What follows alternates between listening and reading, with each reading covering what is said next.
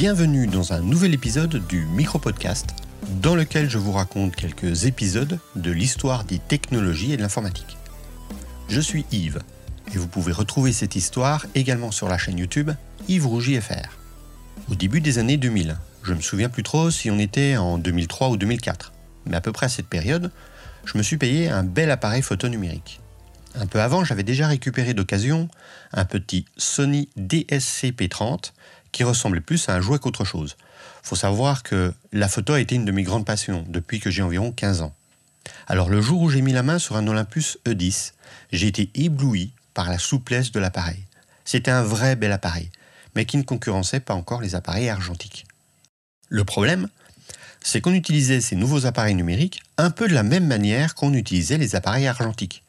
On prenait quelques photos, on sortait la carte mémoire comme on pouvait sortir la pellicule, on les copiait sur l'ordinateur comme on envoyait la pellicule être développée, et puis éventuellement on retouchait les photos après.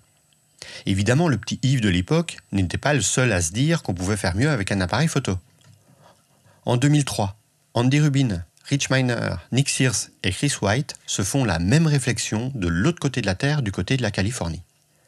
Ils créent alors une société dans l'espoir de révolutionner la manière de prendre et surtout de gérer ses photos.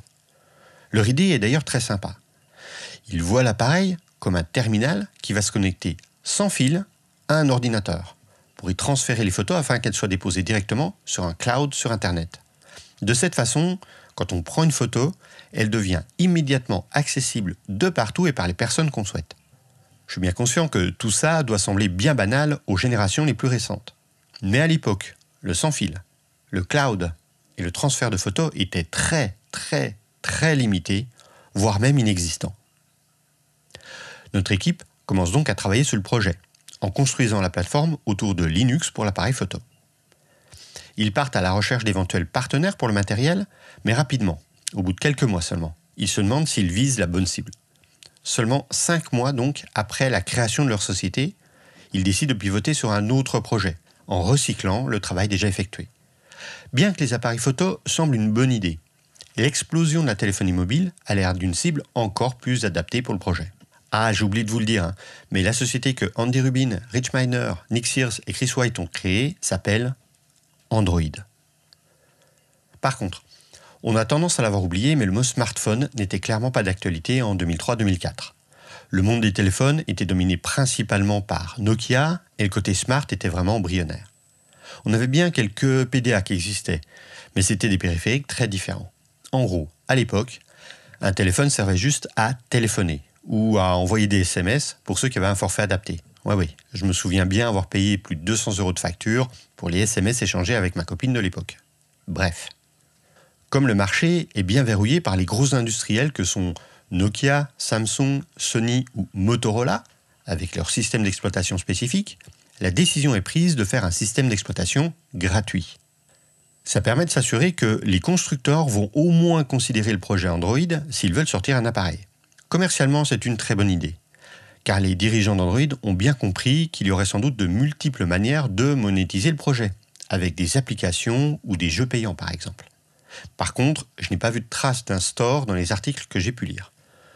Quand on s'attaque à un gros projet industriel comme celui-ci, on a besoin de partenaires et d'investissements de fonds assez conséquents. Ce qui fait qu'en juillet 2005, les quatre compères vendent Android à la société Google. Et Andy Rubin est embauché en tant que directeur senior du contenu mobile et numérique du géant. Une roadmap est mise en place. Et l'objectif est de conquérir 9% des parts de marché de la téléphonie mobile à l'horizon 2010. L'équipe se compose d'un peu moins de 50 personnes, travaille pendant près d'un an et demi d'arrache-pied dans le premier étage du bâtiment 44 sur le campus de Google. Et on arrive au début de l'année 2007. Le projet commence à prendre sérieusement forme. Un partenaire industriel a été trouvé, HTC, et un premier prototype est fonctionnel bien que très limité. C'est le Sooner. Sooner en anglais ça veut dire encore plus tôt. Le projet doit voir le jour à la fin de l'année 2007. Le Sooner ressemble beaucoup à un BlackBerry, avec un petit écran qui occupe environ un tiers de la taille de l'appareil et un clavier QWERTY en dessous.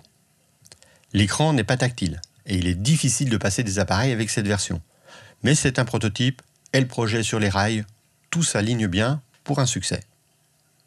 Jusqu'au 9 janvier 2007. Ce jour-là, une conférence est donnée pendant le salon Macworld au Moscone Center de San Francisco. Steve Jobs monte sur scène et annonce De temps en temps, un produit révolutionnaire arrive et change tout. Il présente son prototype de mélange de téléphone, d'iPod et de périphérique de communication Internet, l'iPhone. Un ingénieur de l'équipe Android, Chris de Salvo, raconte même qu'à l'époque, la présentation de Steve Jobs l'a complètement bluffé. À la fin de la conférence, il voulait un iPhone. Lui qui pourtant bossait sur le projet Android. D'ailleurs, en tant qu'ingénieur chez Google, il était un peu dégoûté. Tout le boulot qu'ils avaient accompli dans les derniers mois était clairement à refaire. Face à l'iPhone, le Sooner ressemblait à un vieux machin des années 90. Et encore, c'est lui qui le dit.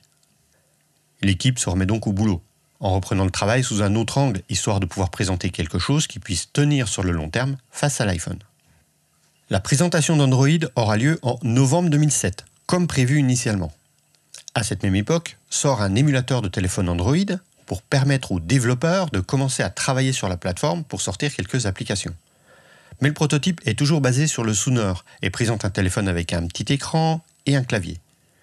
Bien qu'un gros boulot ait été fait sur la partie interne du système, le look de l'émulateur fait déjà vieillot. Il faudra attendre encore deux mois pour qu'une mise à jour de l'émulateur présente un bel écran tactile.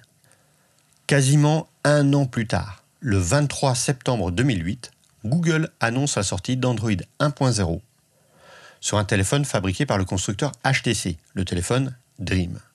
Le téléphone s'appelle aussi G1 chez l'opérateur T-Mobile. Il sortira dans d'autres pays du monde, ceux couverts par la 3G le 20 octobre 2008 et sans restriction sur la couverture du réseau le 24 janvier 2009.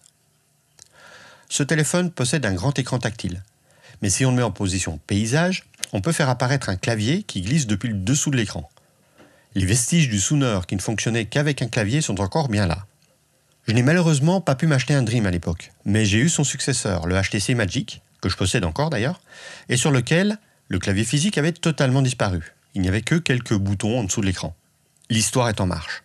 Et en permettant à l'époque l'utilisation d'Android par n'importe quel constructeur matériel, le succès est vraiment au rendez-vous.